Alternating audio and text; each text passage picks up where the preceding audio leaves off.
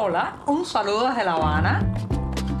Les habla Joanny Sánchez, cubana, periodista, ciudadana, y les traigo este cafecito informativo recién colado y sin azúcar para despertar.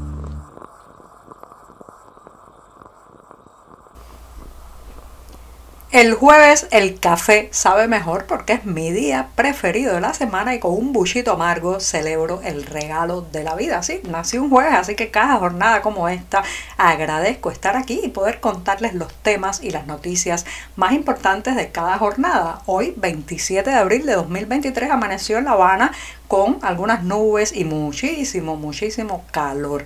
Así que me voy a dar este primer sorbito del día, sí, un sorbito de jueves. Después de este buchito sin azúcar, les comento que en contraste con las frases que tanto promueve la propaganda oficial cubana de la isla soberana, la isla independiente, la isla autónoma, bueno, en contraste con todo eso, la realidad es que durante más de 50 años este país ha necesitado siempre apoyarse, tener una muleta, eh, pues recostarse también a los esfuerzos, los recursos y eh, las eh, mercancías provenientes de otros países porque simplemente la productividad cubana es prácticamente una burla, ¿no? La, eficiencia del sistema es nula y bueno, pues siempre hemos tenido como una especie de, eh, política de la garrapata, política de la succión de los recursos ajenos, una política de eh, fagocitar eh, otros países, otros recursos, otras arcas nacionales. Así le tocó durante mucho tiempo el turno a la Unión Soviética, la madrastra rusa que apuntaló durante los años 70 y 80 fundamentalmente eh, al régimen cubano y eh, financió los dislates de Fidel Castro en aquella época. Después, cuando la Unión Soviética implosionó, bueno, pues apareció poco después la Venezuela Hugo Chávez que pasó a reemplazar a esta, digamos, a esta muleta económica a través de las partidas petroleras, el dinero y también ciertos apoyos diplomáticos importantes. Bueno, pues ahora parece ser que México está de alguna manera eh, tomando eh, parte de lo que podemos decir el apoyo internacional a un régimen que está en agonía, que no puede ya eh, satisfacer ni los mínimos, digamos, de las mínimas exigencias de su población y México está enviando cada vez más petróleo a Cuba. Esto no lo digo yo, son informaciones que ha revelado la agencia Reuters con datos de varios, varias herramientas que se dedican a rastrear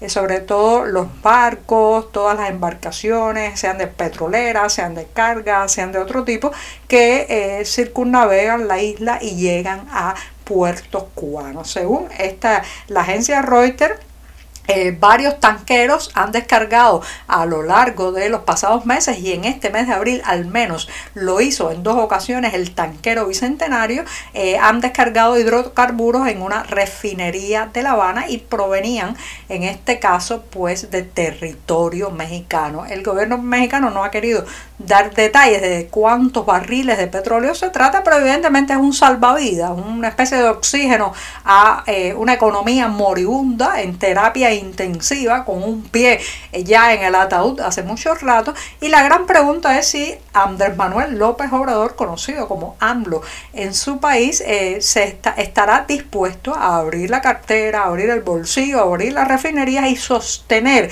el régimen cubano, que como reitero, bueno, es absolutamente incapaz de sostenerse a sí mismo, de autogenerar eh, bienes, recursos, servicios en sus industrias y en la red económica nacional. Así que sí, ahí está México, parece, para intentar suplir en parte la apoyatura, el sostén, la muleta económica que una vez fue la Venezuela de Hugo Chávez y antes la Unión Soviética.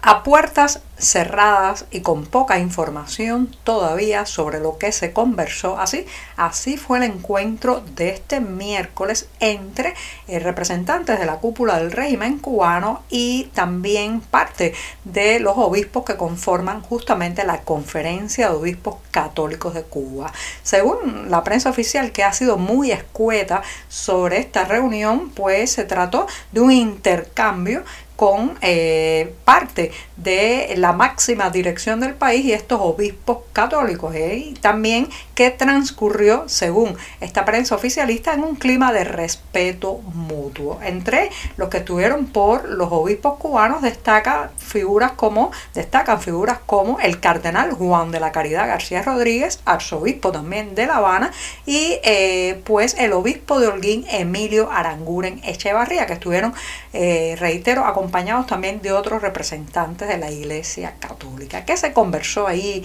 ¿Qué se intercambió en ese tiempo en que se sentaron alrededor de una mesa y por la parte oficial estaba el primer ministro Manuel Marrero, el eh, tristemente célebre ministro de Economía, también el ideológico del Partido Comunista, cancerbero ideológico del Partido Comunista, Rogelio Polanco, y la eh, también muy criticada y rodeada de una pésima reputación, jefa de la Oficina de Atención a los Asuntos Religiosos del Comité Central del Partido, Caridad Diego Bello. Bueno, pues en esa reunión que se dijo, nadie sabe a ciencia cierta, pero podemos especular que el tema de los presos políticos, de una posible negociación para su escarcelación, pudo haberse tocado allí.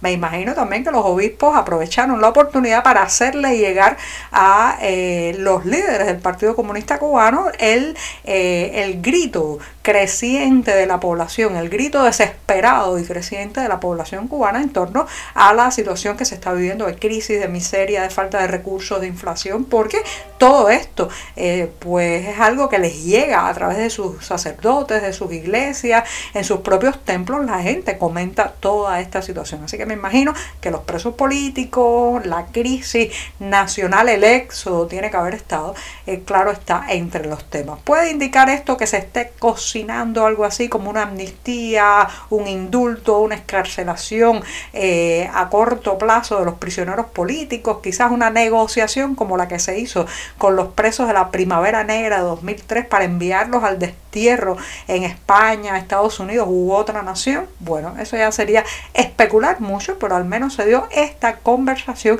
y me imagino que nos vamos a enterar por más detalles a través de fuentes de la Iglesia Católica que a través del secretismo y la falta de transparencia del régimen cubano y sus medios oficiales.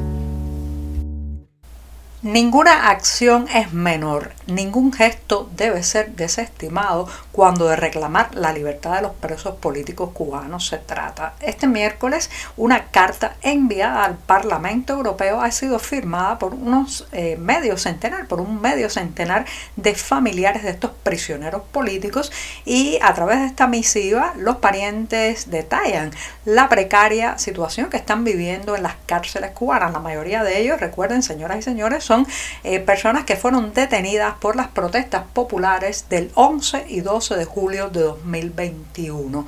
Estos familiares han hecho saber al Parlamento Europeo que hay un tratamiento injusto contra estos presos y que buscan una mediación internacional para aliviar su actual, actual situación y sobre todo para exigir cuanto antes la escarcelación inmediata. La carta fue dirigida a Roberta Mexola, presidenta del Parlamento Europeo y eh, también pues eh, a condena la represión gubernamental que están sufriendo incluso las familias de estos detenidos. Recuerden que la represión en Cuba es por círculos concéntricos. Basta que una persona sea alguien crítico, irreverente con el régimen, emita criterios propios que no le gusten a la policía política para que ella no solamente pague él las consecuencias, sino para que su familia, sus amigos, las personas conocidas y cercanas también empiecen a sufrir presiones. Así que ya saben, una carta ha llegado al Parlamento Europeo. Ahora, ahora no pueden decir que no sabían. Toca despedirse ya de este programa de jueves y me voy con una recomendación para quienes estén hoy en la ciudad de Buenos Aires, Argentina. Sí, allí a las 5 y 30 de la tarde, hora de Buenos Aires, la realizadora María Matienzo, también escritora, periodista cubana, estará presentando su documental se trata de un material que aborda no solamente la violencia política en Cuba, sino específicamente la violencia contra una mujer activista Thais Maylene Franco, que recuerden fue una de las encarceladas durante la acción que se conoció como la sentada de la calle Obispo en la Habana Vieja de La Habana el 30 de abril de 2021. Esto fue una acción de protesta, especialmente eh, una protesta a partir del cerco alrededor de la casa del artista Luis Manuel Otero Alcántara y un grupo de activistas pues decidió plantarse, sentarse en plena calle Obispo y a consecuencia de eso, bueno, fueron arrestados violentamente,